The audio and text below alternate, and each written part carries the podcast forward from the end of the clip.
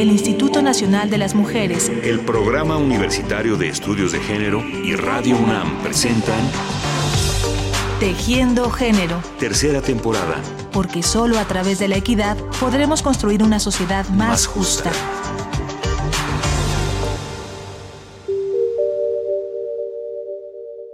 Incluso una pregunta simple como ¿por qué no han existido grandes artistas mujeres? Puede, si se responde adecuadamente, crear una especie de reacción en cadena que se expande, abarcando no solo las suposiciones aceptadas del campo en particular, sino también hacia afuera, la historia y las ciencias sociales, aún la psicología y la literatura.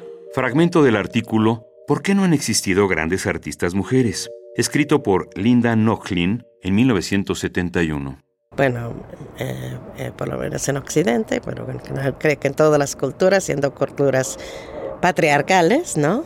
Eh, desde la misma definición del arte y el sistema artístico, así como la, este, los, a través de la desarrollo de disciplinas de historia, crítica de arte, museos, ¿no? Históricamente, y sigue siendo el caso, ¿no? la presencia de mujeres artistas ha sido casi inexistente en algunas épocas y sigue siendo menor, entonces es una de las razones que sigue siendo importancia la crítica de arte desde una perspectiva de género para hacer notar ese hecho y remediarlo, ¿no? Soy Karen Cordero, soy historiadora del arte, escritora, curadora.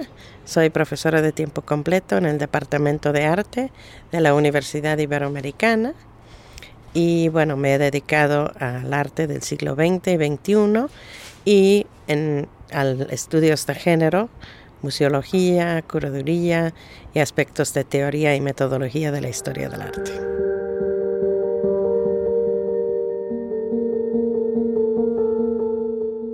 La crítica de arte es una tarea casi tan antigua como el arte mismo. Tiene que ver con pensar el arte, visitarlo y revisitarlo, valorarlo, reflexionarlo, cuestionarlo. Es una tarea que atiende sin duda a cuestiones estéticas, pero también y de manera fundamental es una tarea que debe situar al arte en su contexto histórico, social e ideológico.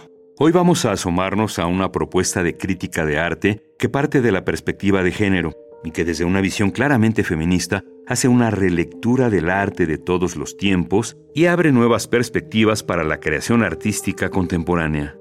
Nuestra invitada, ya lo escuchaban ustedes, es la crítica de arte Karen Cordero, a quien le pedimos para iniciar esta conversación que nos cuente la manera en la que ella comenzó a desarrollar esta mirada transformadora. Bueno, eran, eran varias cosas. Yo empecé a trabajar en esto desde que estuve en la universidad en Estados Unidos en los años 70, trasladándome a México en los años 80.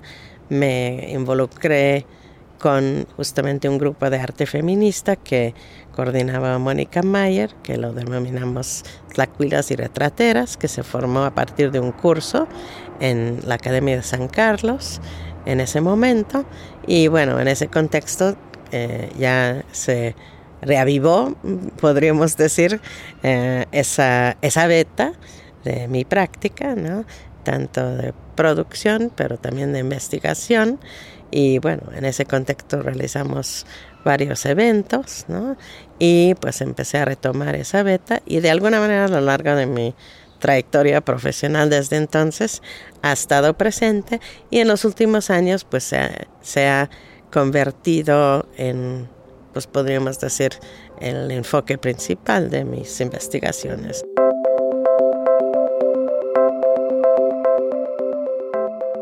Asomémonos ahora a las investigaciones de Karen Cordero para percibir la opción transformadora que aporta la mirada feminista hacia el arte. Crítica del arte feminista e historia del arte feminista, que son dos cosas relacionadas, pues en los dos casos se refiere realmente a modos de abordar el estudio del arte y la escritura sobre el arte desde una perspectiva feminista que, bueno, es un, es parte, forma parte de un proceso de desarrollo de una historia y crítica arte feminista que tiene eh, sobre todo desde los años 70 y bueno, ha tenido diversas etapas, ¿no? Es un proceso de alguna manera que pues simbólicamente lo podemos iniciar con el artículo eh, pionero de Linda Nochlin eh, a principios de los años 70 en Art News, que se titula ¿Por qué no hay grandes mujeres artistas? Justamente para poner sobre la mesa que la falta de presencia o la invisibilidad en buena parte de mujeres artistas en la historia del arte responde tanto a una serie de condiciones del, sistema artístico que afectan la posibilidad o que han afectado a lo largo de la historia la posibilidad de que mujeres eh, llegan a ser artistas, llegan a ser conocidos en el medio artístico y también al modo en que se entiende el arte, que se escribe y que se producen las narraciones y la historia del arte en textos, en exposiciones. ¿no?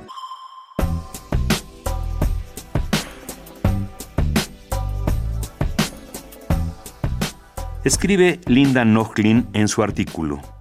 La pregunta ¿por qué no han existido grandes artistas mujeres? es simplemente la punta del iceberg de la tergiversación y de los falsos conceptos. En el fondo yace una masa oscura sin sustento de ideas dadas acerca de la naturaleza del arte y sus circunstancias, de la naturaleza de las habilidades humanas en lo general y de la excelencia humana en lo particular, y el papel que el orden social desempeña en todo esto. A partir de esto, pues se desata un proceso que pues ha ido diversificándose a lo largo de los años, tanto con los avances y cambios en, y diversificación de la teoría y la práctica del arte feminista y también con eh, pues cambios en sustantivos en, en, en algunos casos en el contexto artístico, ¿no? Hay, de hecho, uno de los aspectos importantes justamente, bueno, del feminismo, de la crítica de arte feminista, es apartarse de esta idea del genio, ¿no? De la gran figura, ¿no? Como endiosado o endiosada que, que bueno, es, eh, pues está muy presente, ¿no? En la, en la historia del arte tradicional o la idea de la exposición monográfica que este, convierte al artista como en una especie de eh, pues idealización también en términos de su trayectoria o su trabajo, ¿no? Entonces, una de las cosas que busca la historia y crítica de arte feminista es mostrar cómo las cosas se dan en contexto y en relación con procesos sociales, ¿no? Procesos sociales en los que el género es un factor eh, significativo. ¿no? Dicho eso, bueno, por supuesto hay instancias y figuras que han sido sumamente importantes, ¿no? En el caso, por ejemplo, en hablando del ámbito, de producción artística y de artística, en Estados Unidos una figura primordial sería Judy Chicago, que bueno, fundó junto con Miriam Shapiro este, un centro de educación artística feminista en California en los años 70, ¿no? que se llamaba Woman House. Y bueno, pues inició una serie de procesos de pedagogía feminista en el arte que tenían el objetivo de fomentar la producción de un arte feminista, ¿no?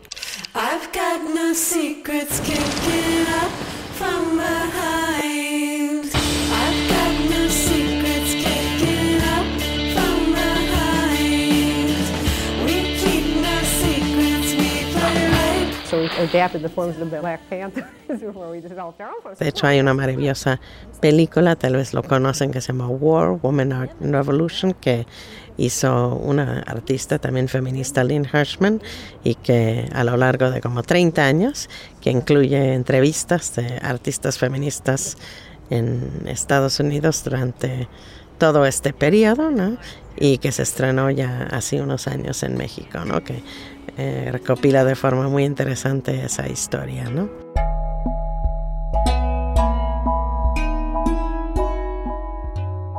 Y ya en México, bueno, este, yo creo que hay figuras como muy importantes como Mónica Mayer, como que también junto con Mares Bustamante, que este, participó en la formación del colectivo Polvo de Guina Negra, ¿no? y Mónica en particular ha sido una figura fundamental en cuanto a un trabajo constante en el arte feminista. ¿no? Hay otras figuras también como Magali Lara en ese sentido. Entonces, bueno, pues hay un campo también muy amplio y bueno, dentro de ese contexto también hay una recuperación hacia el pasado de figuras importantes, ¿no? En el caso de, del arte, pues occidental en general, pues de figuras como, bueno, hay múltiples ejemplos, pero figuras como Artemisa Gentileschi, por así decirlo, ¿no? Yendo hacia el este, ciclos anteriores, ¿no? En el caso de México, la recuperación de figuras como Frida Kahlo o María Izquierdo, ¿no? Desde una perspectiva de género, no necesariamente desde esta perspectiva comercial que, que también ha tenido desgraciadamente más importancia o más visibilidad, tal vez, que una perspectiva eh, crítica de género en la difusión del trabajo de sus obras. ¿no? Es delito ser mujer y tener talento.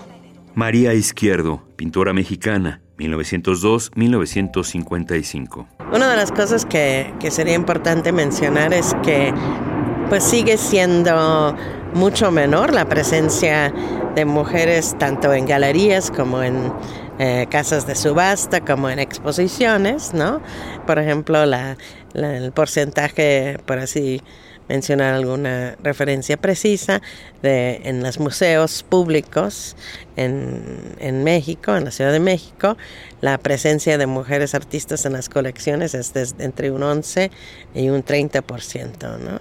Y en algunos de los museos principales nunca ha habido una exposición monográfica de mujeres, hay una gran ausencia de trabajo de mujeres artistas en los museos y mayormente hay una, ha habido históricamente, tanto en las exposiciones como en las colecciones, una ausencia casi por completo del trabajo que se ha hecho en el arte feminista.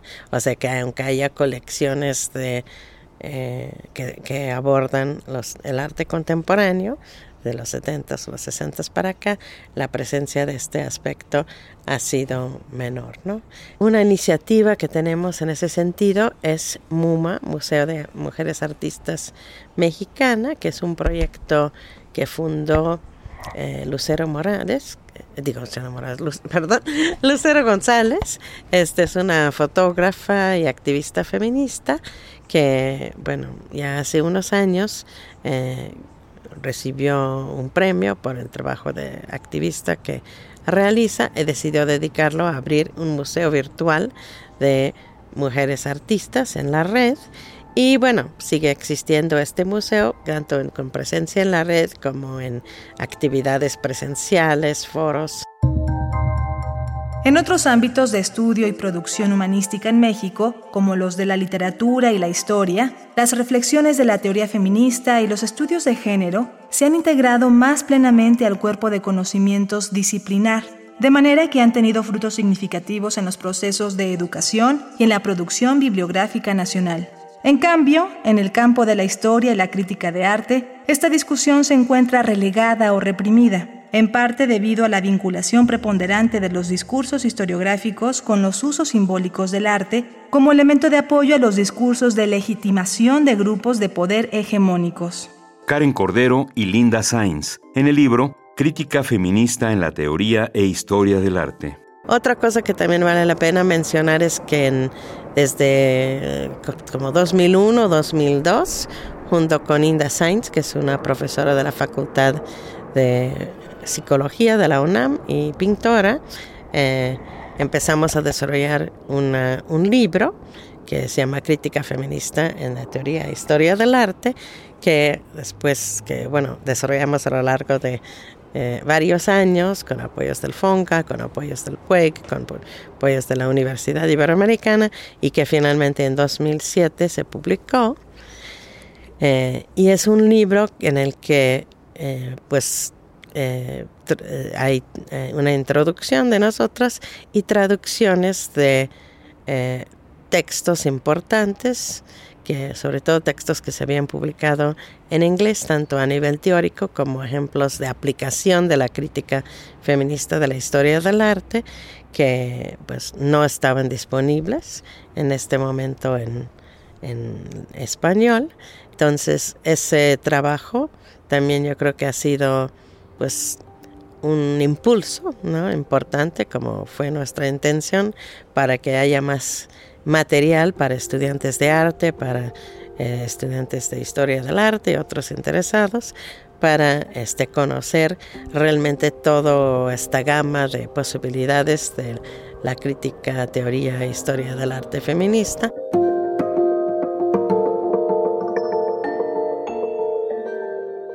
Creo que hace mucha falta también articular ¿no? la historia articular con claridad la historia y las características del feminismo en relación con estos otros aspectos de, los estudios de género, porque también en el campo actual eso, esto a veces eh, se convierte en una, eh, una dificultad, ¿no? O eh, una problemática, ¿no? Que, en el que a veces se relega como el feminismo al pasado, podríamos decir.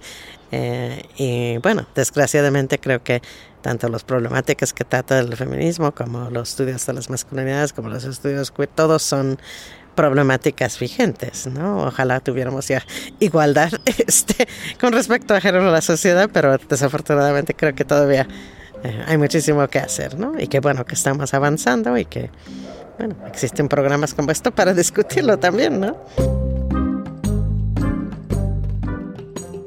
Muchas gracias a Karen Cordero, curadora, crítica e historiadora del arte, por esta conversación y por su trabajo cotidiano que abre día con día nuevas miradas al arte desde el ojo inteligente del feminismo. Y a ustedes, amigas y amigos, muchas gracias por su atención y hasta la próxima. El Instituto Nacional de las Mujeres, el Programa Universitario de Estudios de Género y Radio UNAM presentaron Tejiendo Género. Tercera temporada. Porque solo a través de la equidad podremos construir una sociedad más, justa.